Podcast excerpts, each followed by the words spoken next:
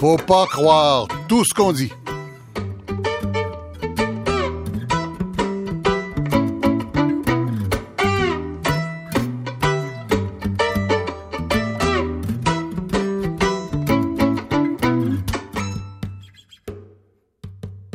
Ici Michel Lacombe, bonjour.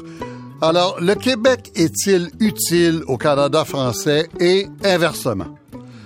Le Canada français existe-t-il seulement encore ou s'il n'y a qu'une multitude de franco-provinciaux regroupés justement par province? Ce sont des questions importantes parce qu'il se passe des choses par les temps qui courent chez les Canadiens français, si on a encore le droit de le dire comme ça. C'est souvent, la plupart du temps, même une question de droit scolaire, comme au Yukon, où la Commission scolaire francophone demande à la Cour suprême, euh, la semaine dernière, ça, la permission d'élargir sa clientèle. Or, devinez quoi? Le Québec est allé dire à la Commission scolaire, à la Cour suprême, qu'il fallait pas faire ça. On entendra d'ailleurs là-dessus le ministre québécois Jean-Marc Fournier, responsable des affaires intergouvernementales et de la francophonie canadienne. Nous aurons aussi la présidente de la Fédération des communautés francophones et acadiennes du Canada, ça s'appelle comme ça maintenant, Marie-France Kenny, le député d'Acadie Batters qui a annoncé son intention de démissionner. Enfin, j'espère qu'il va changer d'idée. Yvon Godin, le juriste constitutionnaliste Benoît Pelletier, qui a déjà occupé les fonctions de M. Fournier, Jean-Marc Fournier, et un jeune sociologue passionné par les relations Québec-Canada-Français qui s'appelle Jean-François Laniel. Mais d'abord, l'homme de tous les combats des francophones hors Québec, à Regina en studio, l'avocat Roger Lepage. Monsieur Lepage, bonjour. Oui, bonjour, Michel. Monsieur Lepage, il y a plus, il y a pas juste le Yukon, là. Il y a plusieurs provinces actuellement qui euh, recourent aux tribunaux pour euh, élargir les droits d'accès à l'école euh, française. Oui, c'est ça. Il y a le Yukon, il y a la Colombie-Britannique, il y a les territoires du Nord-Ouest, il y a la Saskatchewan, et puis tous revendiquent euh, le droit d'accorder des permissions d'admission pour Mhm. élargir justement le- les gens, les catégories de gens qui peuvent accéder aux écoles françaises langue première Mhm. par l'article 23 de la Charte. Oui, puis il paraît qu'on y pense à Terre-Neuve, à l'île du Prince-Édouard et même en Ontario actuellement. Oui, bien c'est ça. C'est que chacune des 28 commissions scolaires euh, francophones hors Québec ont des politiques d'admission qui élargit les personnes, les catégories de personnes qui ont permission d'admission à ces écoles-là, parce que on s'est rendu compte que avec une centaine d'années où c'était illégal d'enseigner en français langue première euh, à l'extérieur du Québec, il y a eu beaucoup d'assimilation. Donc, beaucoup des gens, des métis, sont des non-francophones, mais ne le parlent plus à cause qu'il n'y avait pas d'école. Et puis, malheureusement, à cause de l'article euh, 23 de la Charte, ils sont exclus de pouvoir envoyer leurs enfants maintenant aux écoles françaises langue première. Deuxièmement, il y a beaucoup d'immigration qu'on voit dans Oui. les communautés. Puis ces immigrants francophones-là n'ont pas le droit d'aller aux écoles françaises. Ils Ah sont obligés d'aller aux écoles anglaises. Ah, j'avais compris qu'au Yukon, euh, on- Yukon on, a fait on l'exception. oui, c'est ça. Yukon a fait l'exception. Ils ont, ils ont, euh, le gouvernement a dit on va permettre à ces euh, immigrants francophones-là. Oui. Mais il y a d'autres provinces qui ont Mais- permis l'élargissement des, euh, des permissions d'admission. Au, au Yukon, euh, comme dans la plupart des provinces anglophones d'ailleurs, si je comprends bien, le, le- le problème le plus criant, c'est celui des francophones d'origine, dont les parents ou, ou même les grands-parents, dans certains cas, ont, ont arrêté d'aller à l'école française et donc ont perdu le droit d'envoyer leurs enfants. C'est bien ça? Oui, c'est ça. C'est avec euh, la centaine d'années où il n'y avait pas d'école française. Oui. Ils se sont, ils sont assimilés. Donc, une des catégories pour accéder à l'école française, c'est qu'un des parents doit encore avoir la première langue apprise et encore comprise le français. Ben, la majorité des, des, des francophones ne, ne tombent plus dans cette catégorie-là. Donc, nous, on doit leur accorder une permission d'admission parce qu'ils ne rentrent pas dans ce cadre-là. Et puis, malheureusement, il a fallu que le, le gouvernement interdit ça. OK. Comment expliquez-vous, d'ailleurs, euh, avez-vous eu des discussions avec eux, le gouvernement du Québec, qui va en Cour suprême dire non, non, faut pas donner raison à la Commission scolaire francophone, faut donner raison au gouvernement du Yukon? Oui, on a. Ça, fait quand même assez longtemps qu'on connaît ce dossier-là. Euh, j'ai parlé à l'avocate du gouvernement du Québec avant d'entrer en Cour suprême du Canada en janvier 2015 sur ce sujet-là. Et j'avais dit, écoutez, euh, nous, on reconnaît que l'article 23 doit être euh, appliqué d'une façon asymétrique pour reconnaître les besoins particuliers du Québec Mhm. de protéger la langue majoritaire francophone. Donc, Mais euh, pourquoi comprenez-vous que le gouvernement du Québec a fait ça de même? Bien, je pense qu'ils ont peur que si les francophones hors Québec peuvent accorder des permissions d'admission, élargir l'accès aux écoles françaises, que ça va euh, avoir un impact négatif au Québec, que justement les, les francophones auront accès aux écoles anglophones. D'accord. Alors, écoutez, euh, on va, vous allez me permettre une chose. On va continuer euh, dans quelques minutes euh, parce qu'il y a le, le dossier Albertin qui risque d'être extrêmement important, peut-être encore plus. On verra avec vous. Mais euh, j'ai dû enregistrer plus tôt l'entrevue avec le ministre québécois Jean-Marc Fournier. Alors, euh, on va l'écouter maintenant. Monsieur Fournier, bonjour. Bonjour, M. Lacombe. Monsieur Fournier, pourquoi le gouvernement du Québec est-il intervenu dans l'affaire du Yukon, du côté du gouvernement du Yukon, pour ne pas que les, les francophones du Yukon obtiennent plus de droits d'accès à l'école française? En fait, le gouvernement du Québec souhaite qu'il y ait plus d'accès à l'école française, au Yukon et, et partout ailleurs. La question posée euh, par le Conseil scolaire euh, au cours de justice est essentiellement, euh, nous voulons que ceux qui n'ont pas de droits soient reconnus comme ayant des droits. Et euh, à ce moment-là, c'est de transformer le tribunal comme étant celui qui établit la règle de droit. Et, et je dirais, avant même d'être une question linguistique, c'est une question de souveraineté euh, parlementaire ou de souveraineté législative qu'ont les juridictions euh, comme, le Québec ou d'autres provinces. Oui, mais est-ce que c'est pas ce que j'ai compris, en tout cas, de ce que les gens du Yukon me disent, c'est qu'il s'agissait essentiellement de permettre aux, francophones d'origine dont les parents sont pas allés à l'école française de pouvoir retourner à l'école française, ce qui n'est pas permis par la loi actuelle. Le, euh, la loi, d'une part, de la juridiction, c'est une chose.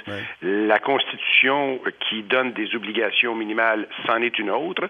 Et la question qui est à trancher ici, c'est de savoir qui fait la règle de droit. Par exemple, dans des causes euh, où on a plaidé beaucoup la symétrie, je suis sûr que d'autres vous parleront de la symétrie Oui. et les communautés francophones que j'ai rencontrées d'ailleurs euh, euh, cette semaine euh, en- nous, en parlaient, puis j'en j'en disconviens pas que la symétrie en matière de gestion, par exemple, peut certainement être plaidée. Par contre, lorsqu'on arrive à une asymétrie dans l'attribution de droits ou dans la nature de l'organisation qui l'établit, difficile de plaider que la souveraineté législative euh, de- du Québec est asymétrique avec la souveraineté législative euh, de l'Alberta. Euh, euh, deux, choses là-dessus, M. Fournier. D'abord, si je comprends bien, là, pour traduire un peu votre langage d'avocat, euh, vous avez peur que des droits donnés aux francophones des provinces du Canada se traduisent automatiquement en droits supplémentaires pour les anglophones du Québec. Il y a un pas à faire avant celui-là. Vous pouvez faire celui-là, mais il y en a un avant.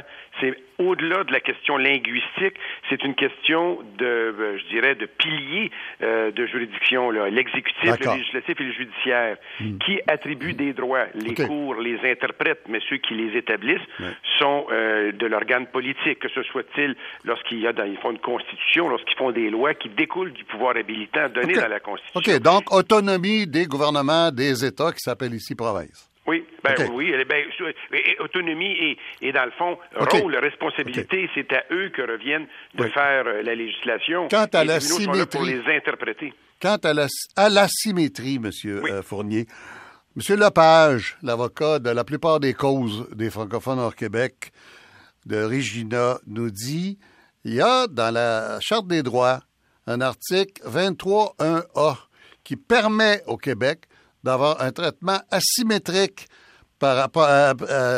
il y a un article, bon, je ne vais pas me mêler de numéros, là, vous êtes avocat, moi je ne le suis pas. Il y a un article qui donne au Québec le droit d'avoir un, un- un- comportement asymétrique vis-à-vis sa minorité par rapport aux provinces canadiennes vis-à-vis des minorités francophones.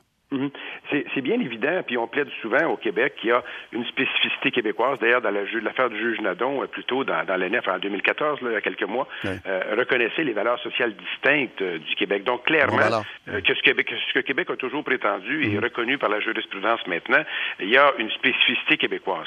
La question, c'est est-ce qu'on peut utiliser cette distinction-là? Peu importe la question qui est posée devant un tribunal. Et la question qui est posée à ce moment-ci, c'est comment on transforme et je m'excuse de l'expression, c'est comme ça qu'elle est présentée, un non-ayant droit pour devenir un ayant droit. Et, quand on arrive à cette étape-là, ben on n'est plus à l'étape de l'interprétation, on est à l'étape de l'attribution de droits qui relève de l'ordre politique. La question est la suivante pour le Québec. Et pour nous, on le souhaite. D'ailleurs, je faisais une entrevue à Winnipeg euh, hier, je crois, et euh, l'animateur me disait vous vous, vous empêchez ou vous voulez empêcher mm-hmm l'accès à l'école française. Au contraire, au contraire. Ben. Cependant, le problème, c'est que le Québec ne peut pas reconnaître qu'il ne revient plus aux provinces de donner des droits. Il revient aux provinces et territoires de donner des droits et à nous de faire des pressions et des représentations pour que, justement, il y ait plus d'accès à la francophonie. D'où la déclaration de Toronto signée avec l'Ontario en novembre dernier qui, justement, prend position non seulement là-dessus, mais essaie d'amener, c'est ce qu'on va essayer de faire avec toutes les provinces, une, un vent favorable vers cette reconnaissance, notamment, je tiens à le dire, en matière d'immigration. Et là, mhm. vous avez le lien avec l'ouverture à pas juste des ayants droit, parce que lorsqu'on parle d'immigration, évidemment, c'est pas les ayants droit. Pas d'immigration francophone, oui. Mhm. Pour amener, oui, oui, oui, pour amener les euh, l'accès plus grand vers euh, l'école euh, française. Alors, mais, dans, le cas, dans le cas du Yukon, c'est déjà reconnu, ça. Si vous me permettez, lorsqu'on regarde la position du Québec, c'est de tout faire pour qu'il y ait justement plus de Français, mais dans l'ordre de juridiction qui nous semble le plus approprié. Sinon, disons-le franchement, le Québec, comme province, avec sa capacité législative, se tire dans le pied. Question euh, générale des relations Québec, francophone hors Québec, M. Fournier. Oui. Il y a, est-ce que vous reconnaissez qu'il y a comme, il y a comme un malaise? Il y a euh, plusieurs choses euh, qui seraient bons pour les francophones hors Québec où vous ne pouvez pas les appuyer à cause de toutes sortes d'arguments comme ceux qu'on a évoqués. on peut bien avoir des intentions générales de politique et faire des grandes déclarations. Et puis, on peut, on peut euh, aussi avoir des programmes d'aide comme vous avez. Là, cette semaine, vous avez rencontré euh, les associations francophones du Canada. Mais on peut pas dire que les relations sont bien harmonieuses. Et, je dois dire, quel que soit le gouvernement à Québec, là, c'est pas des relations bien harmonieuses entre les francophones hors Québec puis le Québec. On se trouve pas très utiles l'un pour l'autre. Alors là, je m'inscris totalement en faux avec ce que vous dites. Euh, bien sûr, les médias ne relatent que les difficultés. Euh, lorsqu'il y a des bons coups, ils ne relatent pas. Euh, par exemple, lorsque moi et Mme Meyer, et en plus avec Mme Landry du Nouveau-Brunswick dernièrement à l'égard de Radio-Canada, ont fait des sorties, je peux vous dire que les dirigeants des regroupements francophones en sont très, très heureux. Ils le disaient encore cette semaine. Lorsqu'on fait une déclaration comme celle qu'on a signée à Toronto, qui est, qui est historique à mon avis, évidemment, aucun média n'en a parlé. Mm-hmm. Lorsqu'on a euh, des programmes d'aide comme ceux que nous avons, hauteur de 2 millions, un peu plus au Québec, à l'égard des, euh, des communautés et aussi des ententes de coopération avec les autres gouvernements. Et ça, c'est un élément pour moi très important. Comment on peut avoir l'implication des autres gouvernements pour financer, on a des ententes là-dessus, puis moi je veux les dynamiser en plus, qui, dit, qui, qui amène ces gouvernements à faire le choix de la francophonie. On a 2 euh, millions qu'on met dans le centre de la francophonie des Amériques, on met des énergies, on met des éléments. Ce n'est pas que des discours Maintenant, les présentations que nous faisons, parfois devant les tribunaux et souvent devant les autres gouvernements, peuvent parfois prendre le sens de la parole. Est-ce que ce sont que des beaux discours? Alors, je suis complètement en désaccord avec vous. Monsieur Fournier, je vous remercie beaucoup. Et euh, je souhaite, vous et moi, on souhaite que la francophonie continue de prospérer et de rayonner. Euh, pour une fois, je vais euh, vous laisser parler en mon nom. Merci. Au revoir, M. Lacombe. Merci.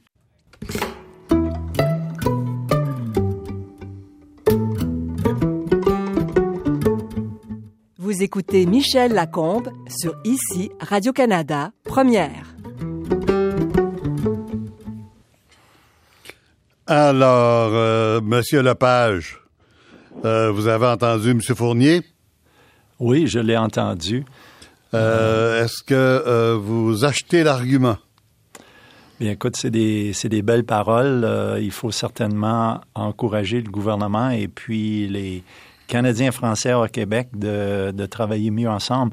Mais malheureusement, dans les dossiers scolaires, pour faire reconnaître les droits de l'article 23. Nous, on, je comprends ses arguments. Lui, il dit que ça revient au gouvernement provinciaux d'élargir les droits. Oui, il faut protéger la juridiction. C'est ça. Nous, on dit que l'article 23 de la Constitution accorde déjà une porte ouverte pour accueillir d'autres gens pour accueillir, pour accorder des permissions d'admission. Mhm. Et parce que justement, l'article 23 était là pour remédier au tort du passé, à l'assimilation.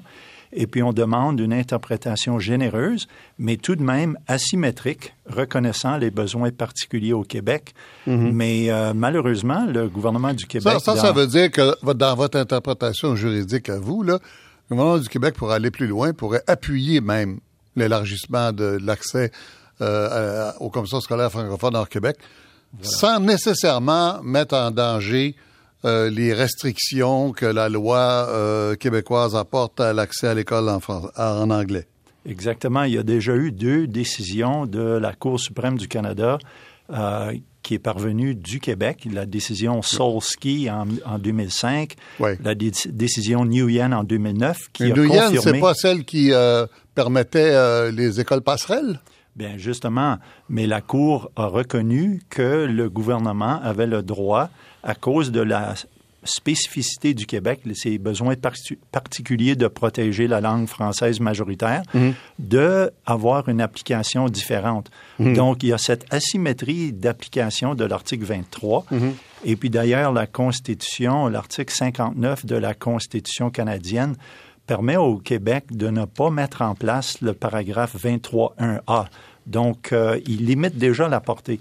Ça fait que l'argument que moi j'avais fait euh, avec le Québec, c'était écoutez, venez nous appuyer pour qu'il y ait cette application asymétrique pour Donc, aider vous les trouvez, vous trouvez que le Québec manque de courage, si je comprends bien. Je ne vais pas vous mettre les mots dans la bouche, mais je pense que j'ai pas besoin de forcer beaucoup. Euh, la question de l'Alberta, rapidement, parce que c'est tout un autre chapitre, là. Ça va, ça s'en vient devant la Cour suprême euh, ces jours-ci, la semaine prochaine, je pense. C'est une vieille histoire de contravention, comme dans le cas de M. Forêt au Manitoba au début des années 80, quelque chose comme ça. Euh, et la Cour suprême avait fini par obliger le Manitoba à traduire ses lois en français. Comment ça se fait que ça s'appliquait pas à Saskatchewan, en Alberta, puis euh, des années plus tard, faut recommencer? Bien, c'est une question vraiment intéressante dans- qui retourne dans l'histoire euh, du Canada. Puis malheureusement, euh, les Québécois, les Canadiens français hors Québec, on ne connaît plus notre histoire. Et puis Alors lorsque... ça, c'est sûr. C'est ça. Et puis en 1867, lorsqu'on avait créé le Dominion du Canada avec quatre provinces, on avait prévu l'annexion éventuelle de tous les territoires à l'ouest. Donc, on appelait ça à ce moment-là la terre de Rupert et Ouais. puis le- les, les territoires du nord-ouest. Ça paraît que c'est la reine Victoria qui avait promis ça à Louis Riel. Ouais, ben écoute, ça a commencé avant. En 1670, euh, le Royaume-Uni avait promis ça à la Compagnie de la baie d'Hudson. Donc, eux avaient le pouvoir de gouverner et puis de faire le commerce de la fourrure partout. Et puis, euh, cette compagnie-là a éventuellement donné des droits linguistiques aux populations, à cette population-là, à partir de 1840. Et puis, donc, les lois, les ordonnances à ce moment-là étaient dans les deux langues. Dans ces deux territoires-là, les tribunaux fonctionnaient dans les deux langues. La, la raison, c'est que sur les 17 000 habitants, il y avait 80% qui étaient métis et puis la majorité étaient des francophones. Les gens oublient ça, que ce territoire-là était majoritairement francophone.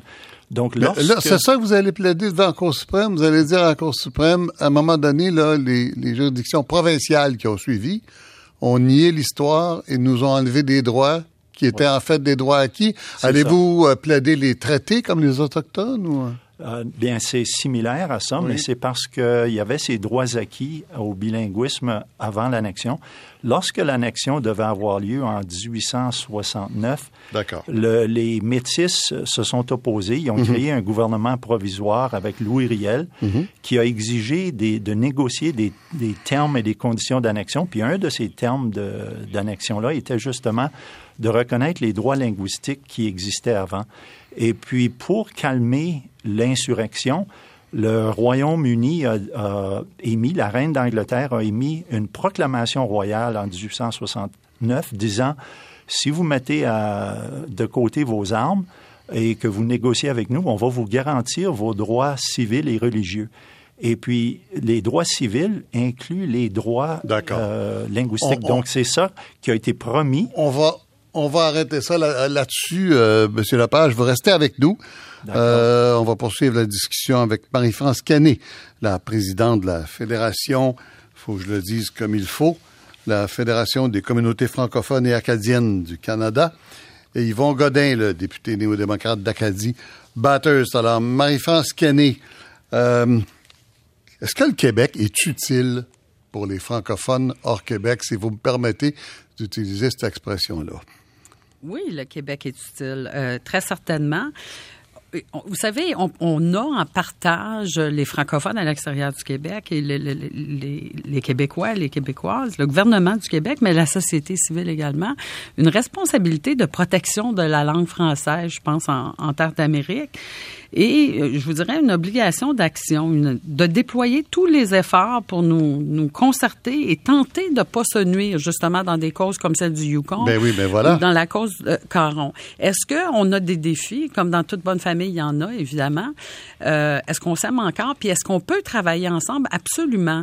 Et l'obligation, elle est pas nécessairement dans le résultat, mais à tout le moins dans, dans, dans l'action. Vous êtes bien patiente. Vous êtes bien patiente, Mme Kenny, parce que dans le cas du Yukon, c'est clair que le Québec aide pas les francophones. Oh, absolument. Puis je, je, je, ne dis pas le contraire. Dans le cas de l'ensemble des droits scolaires. Euh, absolument. Et ça a un impact partout au pays. Là. Mhm. Donc, c'est très décevant.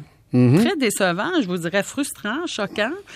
Euh, mais en même temps, il faut pas oublier qu'on a d'autres partenariats. Euh, mais c'est sûr qu'on aurait voulu que le Québec soit là. Sur les affaires fondamentales, il y, a, y, a, y, a, cette histoire des droits scolaires. Et puis on a parlé, on a évoqué avec M. Lepage le, le, le cas de l'Alberta, hein, la, la, contravention en anglais seulement. Puis on a demandé à la Cour suprême de, de donner à l'Alberta et à Saskatchewan la même obligation qu'au Manitoba. M. Lepage m'a dit on a demandé au gouvernement du Québec de venir témoigner pour nous là-dedans, mais ils n'ont pas l'air bien intéressés. Et, je suis tout à fait d'accord avec euh, Lepage. Et je vous dirais que c'est l'ensemble de la francophonie canadienne qui a été déçu, amèrement déçu, je vous dirais, de la position du Québec, particulièrement parce que le ministre le dit lui-même dans une entrevue que j'ai vue, que malgré mhm. son statut majoritaire au Québec, le français n'en demeure pas moins menacé selon lui. Mhm. Alors, que l'inverse peut être dit, que l'anglais n'est pas menacé ni au Yukon ni en Alberta. Et quand on parle d'asymétrie, c'est de ça qu'on parle. C'est de ça qu'on parle et qu'il y a des mécanismes, il y a des mhm. choses mhm. qui, sont déjà prévues dans la loi. Je suis mhm. pas juriste et Maître Lepage pourra me corriger, mais euh, il y a des mécanismes qui sont prévus dans la loi qui auraient fait en sorte que ça n'aurait pas affecté euh, ce qui se passe au Québec. Yvon Godin, euh, l'histoire bégaye, hein? Vous devez avoir l'impression d'avoir entendu la même chose depuis les presque 20 ans que vous êtes député à Ottawa. Vous. Oui, absolument. Puis euh, je vais être franc en partant. Je veux dire, on n'a pas tant de temps que ça dans les Andes, mais j'étais très déçu de la position du Québec. Moi, j'appelle le Québec comme mes grands frères, puis mes grands sœurs, mes cousins, mes cousines. Faites-nous attention.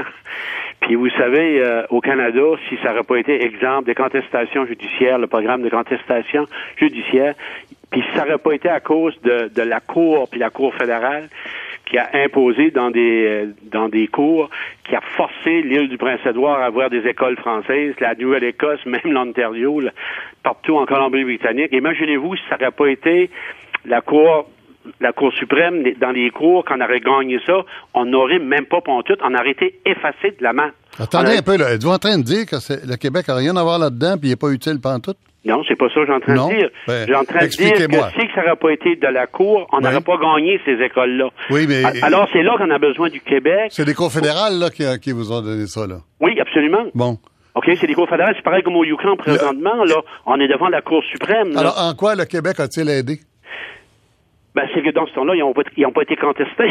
Là, cette fois-ci, ils contestent la, la, la Cour avec euh, euh, qui se présente présentement au Yukon. Ça, ça, ça nous aide pas. Ah, OK, c'est pire cette fois-ci qu'avant. Ben, ben, moi, je trouve que oui, parce que là, c'est cette partie-là. Pas dire que le Québec nous a pas aidés. Si on regarde Radio-Canada présentement, si on regarde Montfort à, à Ottawa, moi, ça me, ça me, je réjouissais de ça, de voir que le Québec disait, puis même l'Ontario disait dans ce temps-là, mêlez-vous de vos affaires, là. On est en Ontario, le Montfort à Ottawa, mais le Québec était là, debout avec nous autres, puis nous autres, on a besoin du Québec sur notre côté, là. Pour sauver l'hôpital Montfort. Ben, ils nous ont aidés à, sauver l'hôpital Montfort, puis il faut qu'ils nous aident mmh. aussi que la francophonie rayonne partout dans le pays. Mmh. C'est pas les provinces qui vont le faire. Le, point que je voulais amener, c'était que l'île du Prince-Édouard l'aurait pas faite si ça n'aurait pas été forcé par les cours. Oui.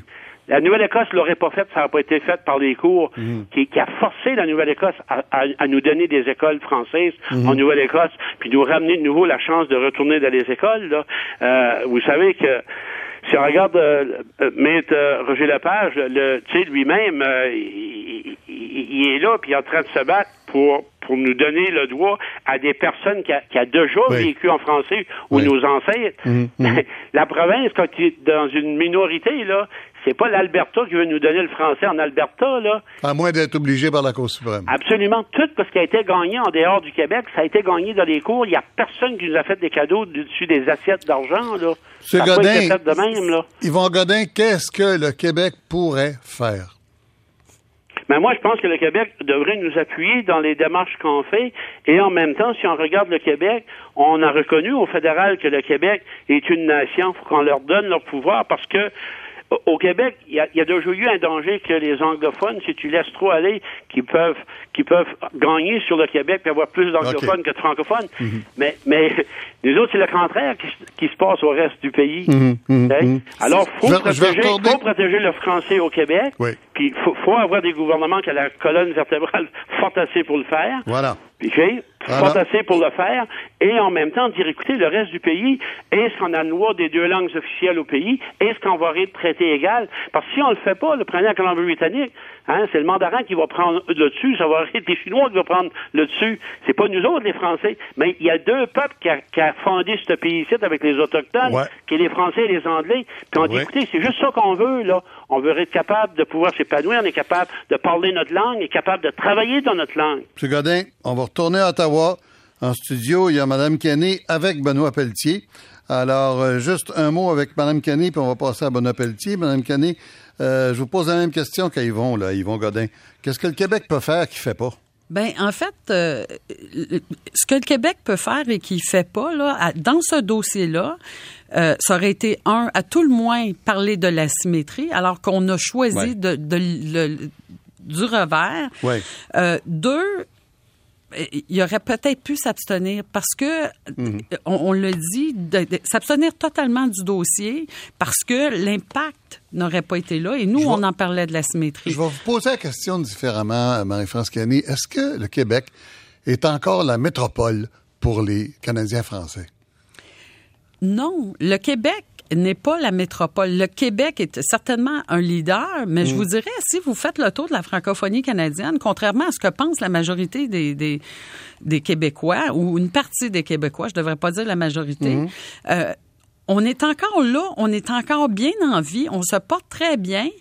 Et euh, est-ce qu'on a des défis? Absolument, Ben. mais c'est là où il faut qu'on travaille ensemble D'accord, et qu'on arrête de, de nous dire mort. Je lisais ça là, dans un article dans le Devoir aujourd'hui, qu'on était mort, qu'on n'existait pas. puis Il y a des gens en qui pensent ça. Il y a des gens Ben, qui pensent ça. oui. Sortons, sortons de chez nous, puis allons voir à Saint-Boniface, puis à Oui. Edmonton, puis à Regina, puis vous allez voir qu'il y en a des francophones qui parlent pas mal mieux français que vous et moi. Benoît Pelletier, euh, je reviens à vous, Benoît Pelletier. Euh, comment expliquer la timidité du Québec dans ces causes-là?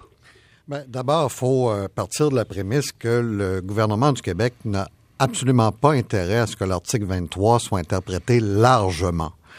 Euh, c'est tout un combat politique L'article 23, là, attendez. de, de la Charte canadienne Ouais, des droits et qui libertés que- qui reconnaît le droit à l'instruction dans la langue officielle de la minorité.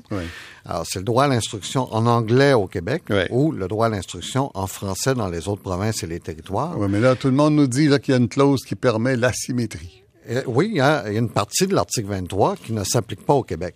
Mais il y a une partie qui s'applique au Québec aussi.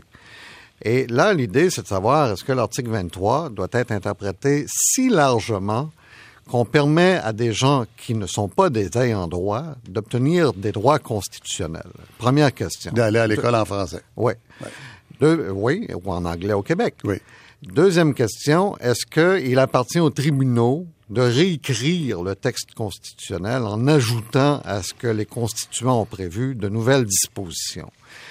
Et là, le ministre Fournier, à ces deux euh, questions-là, répond non. D'un Oui. côté, le Québec n'a pas intérêt à ce que l'article 23 soit interprété Oui, largement, d'une que- part, puis d'autre part, euh, le ministre Fournier dit que c'est pas aux tribunaux de réécrire la Constitution. Alors, sauf que ça la fout mal. C'est un beau raisonnement, mais pour justifier le fait qu'on n'aide pas les francophones des autres provinces. Oui, ben là, je suis d'accord que dans ce dossier-ci, euh, le Québec aurait pu soit s'abstenir effectivement ou ouvrir la porte à l'asymétrie dont on parle depuis tantôt. Puis on en parle avec euh, avec raison parce que euh, figurez-vous que dans l'arrêt Solski qui a été rendu par la Cour suprême du Canada en 2005, la Cour suprême elle-même a ouvert la porte à ce que l'article 23 soit interprété d'une façon asymétrique. La Cour a dit que l'application de l'article 23 était contextuelle et qu'elle pouvait varier d'une province à l'autre. Alors là, il y a déjà une porte qui est ouverte par la Cour suprême. Pourquoi ne pas aller plus loin dans ce sens-là? À cet égard, je partage les propos qui ont été tenus par euh, donc euh, mes, mes, mes collègues Oui. jusqu'à présent. Mais je veux aussi rappeler que la position du Québec, elle n'est pas folle. euh, en soi, Euh, le Québec, lui, mène un combat politique depuis 1982 pour dire, écoutez, nous n'acceptons pas, nous, que euh, les pouvoirs de l'Assemblée euh, de l'Assemblée nationale du Québec soient réduits par l'article 23. Et aujourd'hui, il viendrait plaider pour une interprétation large de cet article-là. Ça Mais ne oui, tient mais pas la euh, on n'est pas capable de tenir compte de la réalité quand on va devant un tribunal. Vous dire, c'est une expression qui dit est-ce qu'on est capable de, je sais qu'il y a beaucoup de gens qui ne l'aiment pas, mais de marcher puis de mâcher de la gomme en même temps. Je veux dire, la vie politique, c'est plus compliqué qu'un article de loi, non? Oui, effectivement. Mais en même temps, euh, bon, tout ça est laissé à la merci de la Cour suprême. Alors là, et le, le Québec se dit, bon, ben moi, je n'ai pas de chance à prendre, dans le fond. C'est ça qui Ouais. explique la position du Québec. Le Québec se dit, moi, j'ai, moi, je, Mais y a un- au-delà de ça, risque, là- il y a un risque, puis là, j'ai pas de on a- chance à on- prendre. On a bien compris. Mais au-delà de ça, M. Pelletier, puis je sais que vous, vous êtes sensible à ça. Vous êtes, vous êtes euh, euh, classé dans les euh, libéraux nationalistes. Il y a même des gens au Parti libéral qui m'ont déjà dit que ce qu'il fait là, il devait être au PQ, lui. Ouais. Euh, C'est des gens qui n'ont rien compris. oui, là, je mais- sais. Ouais, mais ça. euh, ça. existe, cette, cette fraction libérale, nationaliste. Il y a quelque chose qui marche pas. Il y a quelque chose de brisé entre le Québec puis le Canada français. Comment vous voyez ça? C'est- au point où on peut même plus dire Canada français. Là. Ouais. On dit franco-ontarien, françasquois. Euh, euh, les Acadiens veulent pas se faire appeler francophones, euh, canadiens-français.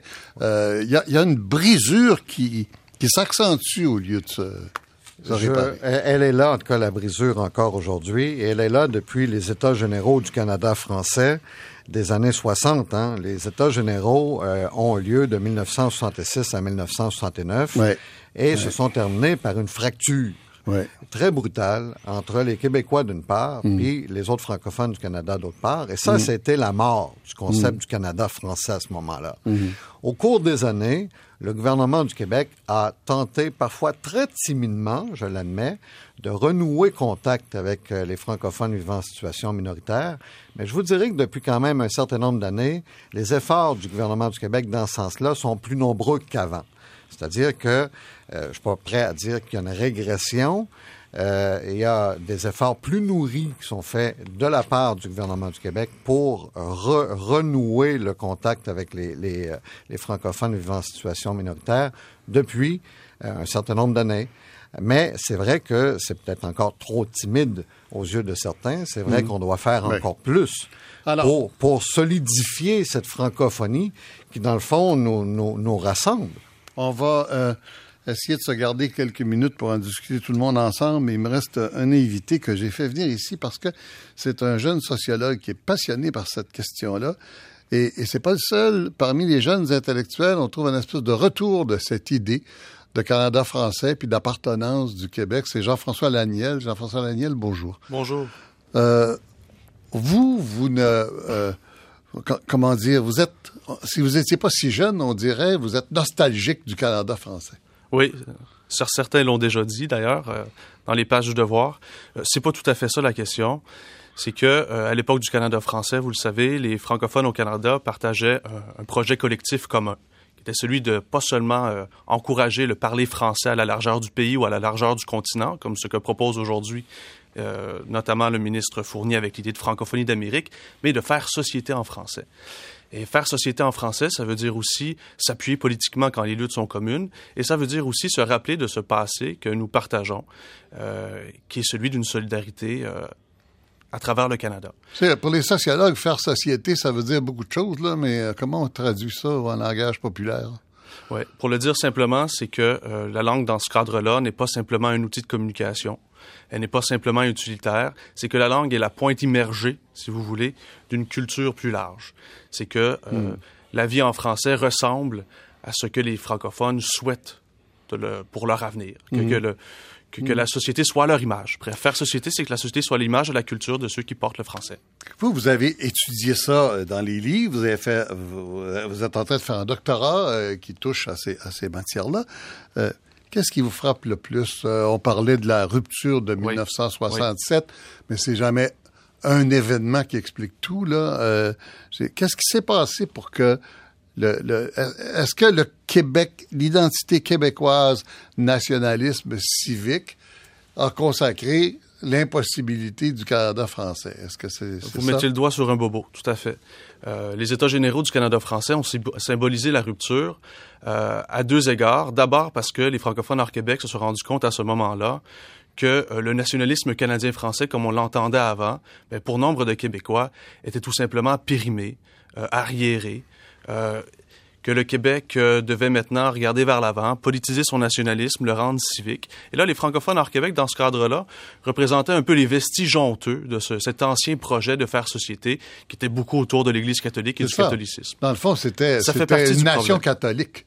Une Hein? nation catholique, oui. Ouais. oui, dans, oui. dans, euh, oui, d'ailleurs, dans, dans, il y a des documents euh, pré, euh, pré-indépendantistes du temps de Marcel Chaput qui parlent de, euh, du, du Québec français et catholique euh, Mais dans vous un savez, projet de constitution. Ce qui permettait ce Canada français catholique, Mm. c'était de se concevoir euh, à l'onde d'une même et seule nation. Mm. Et se concevoir à l'on- à l'onde d'une seule et même nation, ça voulait dire qu'il y avait des devoirs politiques, pas seulement culturels, pas seulement linguistiques, Là, vous commencez votre vie intellectuelle, M. Daniel. Euh, Avez-vous l'impression que vous êtes devant un devoir d'histoire ou que les choses évoluer? Il y a des éléments en place pour que ça change.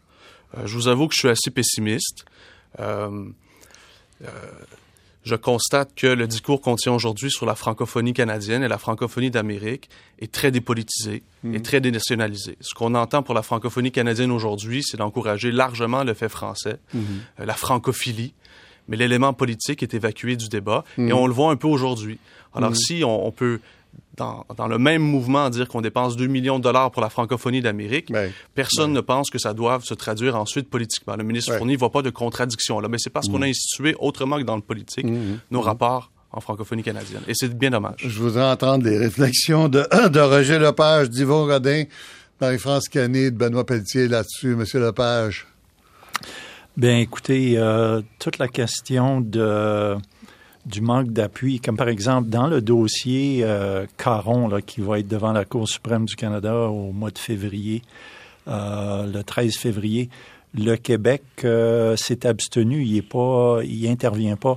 Il me semble que si le Québec voulait venir appuyer les francophones, ils auraient dû euh, intervenir en Cour suprême du Canada pour venir nous appuyer. que Il leur oui, reste une semaine. Ouais, ben c'est trop tard. Euh, ça fait longtemps que Oui. la porte est ouverte. Euh, Oui, Ils oui. ont reçu les avis. Euh, il faut qu'on trouve une façon où le Québec, au lieu de juste dire, écoute, on va appuyer la francophonie des Amériques, il devrait Voilà. donner priorité à la francophonie canadienne-française. Je veux dire, euh, on fait partie quand même du même euh, pays à ce Ouais. moment ici, Ouais. et puis il devrait reconnaître la- le contact historique Ouais. et puis pas nous flasher. Yvon Godin. Ben, vous savez, vous regardez, euh, ça fait depuis 1997 que été au comité des langues officielles. J'ai fait le Canada au complet. J'ai fait les écoles. J'ai fait les écoles à, à Regina. Je les ai faites à Edmonton, en Alberta. Je les ai faites en Colombie-Britannique. Il y a des communautés francophones vivantes là qui étaient in-. L'Acadie là, elle existe là, c'est pas juste le mot acadien là. Il y a 250 000 francophones au Nouveau-Brunswick, il y a un million d'Acadiens au Québec là, tu sais. euh, si on regarde tout ça, le besoin des communautés francophones, moi, ça me brise ça me brise le cœur quand je vois dans ces places-là. Ils n'ont même pas de gymnase, ces enfants-là. Ce qu'on a besoin de lui donner, c'est des outils. c'est ça qu'ils demandent à la Cour. On veut être capable de gérer nos écoles. On, veut gérer nos écoles parce que on veut être capable de mettre des garderies dans les écoles, faire certain que les enfants sont soignés à partir de la bas âge jusqu'à temps qu'ils rentrent à l'école, pour pas qu'ils se ramassent chez les anglophones, puis à 5 heures le soir, ils arrivent chez eux, puis ils parlent l'anglais. Alors, si on veut sauver le français en Amérique, moi, je n'ai pas honte de dire que je suis un Canadien français. Je viens des origines ah oui? acadiennes. Il semblait, semblait, que les Acadiens n'avaient pas le droit de dire monsieur ça. Lacan, monsieur, monsieur Lacan, plus que ça, au comité des langues officielles, j'ai dit que ça m'insulte de m'appeler un francophone hors Québec. Je suis un Français. Je parle le français, je suis Canadien, j'ai pas honte de le dire. J'ai pas honte du tout de le dire. Non, mais Canadien, Français. Je, me, sens exclu quand tu dis que tu es hors de quelque chose. Oui, oui, oui, bien sûr. C'est comme ça que je me sens. Je me ça, hors de mes tripes, là, tu sais, ce que ça devient, là, puis du cœur. Là. Tout à fait d'accord avec vous. Là, là, sur quoi je voudrais vous entendre, c'est que c'est les Acadiens eux-mêmes qui disent, nous, on est des Acadiens, on n'est pas des Canadiens français. Non, ben ça, il y en a qui veulent le dire. Mais allez parler aux gens. Il n'y a personne qui a honte de rire canadien. On fait partie d'un pays. J'ai pas honte de ça. Moi, je le dis, ça vient du cœur. Puis il faut qu'on se tienne ensemble, les, francophones, parce que si on se tient pas ensemble, on va la perdre. OK. Puis ça Vous tout le Canada au complet. Il faut qu'on faut qu'on se euh, mobilise ensemble, puis qu'on est capable de se supporter. Vous avez 20 ans de politique. Oh, pas, pas de ta fête. D'ailleurs, vous fait même pas 20 ans. Vous partez avant. Euh, euh, est-ce que, euh, est-ce que, que, pas, pourquoi... pas mon je ne signe pas mon certificat de décès là. Ah non non, ça c'est sûr. Mais pourquoi, pourquoi on serait optimiste là-dessus aujourd'hui, M. Godin? Oh, euh, ben pourquoi être optimiste? Non, je crois, je crois encore que c'est pas perdu. faut qu'on continue à se parler, à s'encourager. Vous savez, M. Pelletier, euh, fait souvent que je le rencontre. Il, il, a une vraie bonne sympathie pour nous autres. Il, il, il nous défend. Je veux, je veux, que les mêmes choses se fassent, puis que les gens qui écoutent nous disent, écoutez, là, on est des vraiment, on est, nos cousins, nos cousines, c'est nous autres qui a la province la plus grosse mm. qu'on est là avec eux autres. Mm. Je, dis juste à mes cousins, mes cousines, faites-nous attention, laissez-nous pas tomber. Moi, je veux que mes petits-enfants continuent à parler le français, mm. mais aussi bien que ça me dérange pas qu'ils apprennent l'anglais. Ça, c'est mon opinion personnelle. Euh, je, veux que, on a des pays qui parlent six langues, on a des pays qui parlent cinq langues. Puis nous, on est encore en train de se battre parce qu'il y a deux bateaux qui sont partis. Il y a un de la France puis il y a un de l'Angleterre. On est rendu en 2015 puis on se bat encore. Alors, on a parlé à M. Lepage à Regina, Yvon Godin à Bathurst euh, au Nouveau-Brunswick. On va retourner à Ottawa. Euh, puis euh, quittez-nous pas tout de suite, là, M. Godin. Je que vous êtes pressé de partir. Benoît Pelletier. M. Fournier, tout à l'heure, nous parlait de la déclaration de Toronto. OK? Dans la déclaration de Toronto, c'est une déclaration, ça, quand le premier ministre Couillard était allé rencontrer la première ministre Catherine Wynne. Et euh, je l'ai euh, sous les yeux, là, 24 novembre 2014, à l'aube des célébrations, euh, etc. Nous reconnaissons que la francophonie est l'une des caractéristiques fondamentales de l'identité canadienne. Plus timide que ça, tu disparais. ça ne dit rien, ça. Ben, en fait, moi, je pense que le, le, Québec doit accepter de participer pleinement, je dis bien pleinement, à la francophonie canadienne et s'inclure politiquement dans cette francophonie oui, canadienne. L'une des caractéristiques fondamentales, ça veut rien dire, non? D'accord pour dire que c'est très timide, effectivement. Bon, c'est le texte sur lequel il y a eu un consensus, vraisemblablement. Moi, mm. j'ajoute à cela que le, Québec ne doit pas hésiter à dire, même politiquement, euh, qu'il fait partie de la francophonie canadienne. Mm-hmm. Et puis ça, au, Québec, c'est pas quelque chose qui est populaire. Oh, parce que parce que plusieurs estiment que le destin de cette francophonie canadienne en général n'est pas le destin que devrait souhaiter mhm. partager le Québec. Mhm. Moi, c'est pas les propos que je tiens. Mhm. Moi, je pense que les francophones au Canada sont tous dans le même bateau, qu'ils soient au Québec ou ailleurs. Et puisque nous sommes tous dans le même bateau, on doit ramer dans la même direction. Euh, Monsieur Daniel, euh, vous y croyez plus? Ben, J'ajouterais surtout qu'il y a plusieurs conditions pour favoriser ce rapprochement-là entre euh, francophones au pays. Et puis là, on tourne un peu autour de cette question-là depuis tout à l'heure, c'est-à-dire qu'il euh, y a un problème constitutionnel de fond. euh, si on veut aborder la question politique des rapports entre francophones, encore faut-il que l'un et l'autre n'aient pas le sentiment d'y perdre quelque chose. Et pour que l'un et l'autre n'aient pas le sentiment d'y perdre quelque chose, il faudrait, comme on le disait, que le principe asymétrique soit euh, clairement énoncé dans la Constitution canadienne, c'est-à-dire que le Québec soit reconnu comme une société distincte, qui à ce titre doit avoir des pouvoirs spécifiques pour protéger le français au pays, et que la minorité euh, francophone hors Québec n'est pas la majorité, n'est pas la minorité canadienne-anglaise au Québec. Elle est euh, infiniment plus défavorisée et qu'elle Mm. aussi, à ce titre-là, a besoin d'un soutien plus, plus grand. Mm. plus élevé. Mm. Mm. Pour l'instant, euh, c'est la symétrie entre, dans le traitement des, des minorités linguistiques au pays.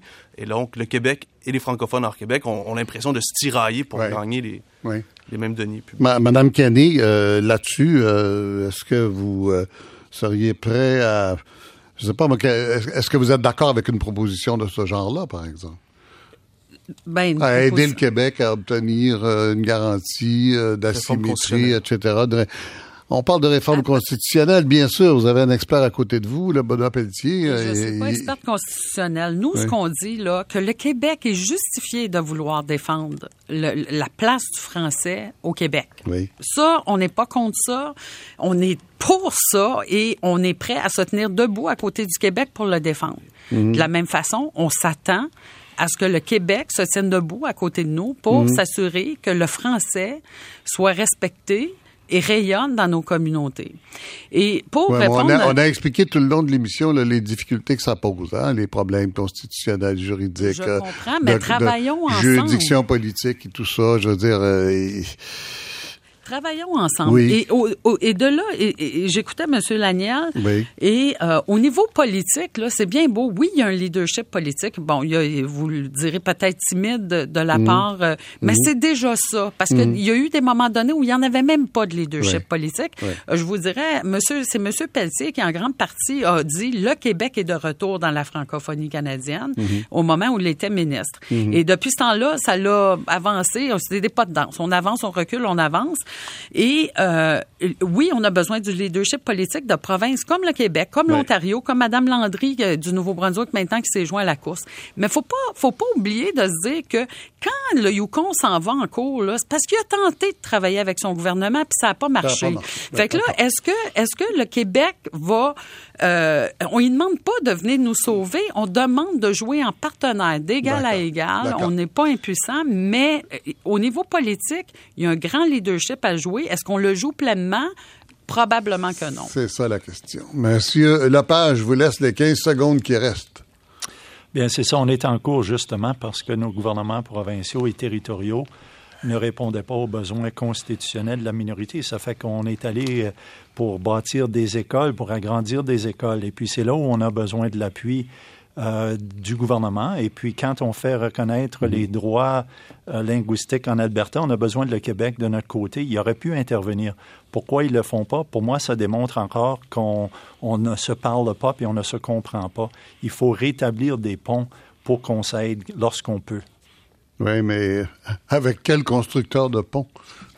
Bien, écoute, il faut absolument qu'on ait une- un contact direct avec le gouvernement du Québec, de- le ministère de la Justice. Lorsqu'on est devant les tribunaux, on ne devrait pas prendre ça à, à la légère. On devrait se rencontrer bien d'avance pour dire comment est-ce qu'on peut s'entraider. Et puis, euh, par exemple, euh, sur le dossier du... euh, OK, de- vous, vous demandez un rôle actif au gouvernement du Québec dans la défense des droits des Oui, français. Ça il, devrait, il devrait avoir quelqu'un au ministère de la Justice qui suit nos dossiers puis qui nous contacte pour dire comment est-ce qu'on peut Puis vous vous venir voulez, en avoir, aide. vous voulez avoir un guichet particulier pour entrer. Oui, absolument. OK. Alors, Monsieur Roger Lepage, merci infiniment à Régina, l'avocat des causes euh, de ces causes-là. Madame Marie-France Kenny, la présidente de la Fédération des communautés francophones et acadiennes du Canada. Ben, ben, Madame Kenny, merci. Merci. Yvon Godin, merci, Monsieur Godin. C'est Benoît Pelletier, Jean-François Laniel ici, et on avait euh, en enregistrement le ministre Jean-Marc Fournier. Merci à tout le monde. J'espère que cette émission-là vous a été utile pour un peu comprendre tout ça. À la semaine prochaine.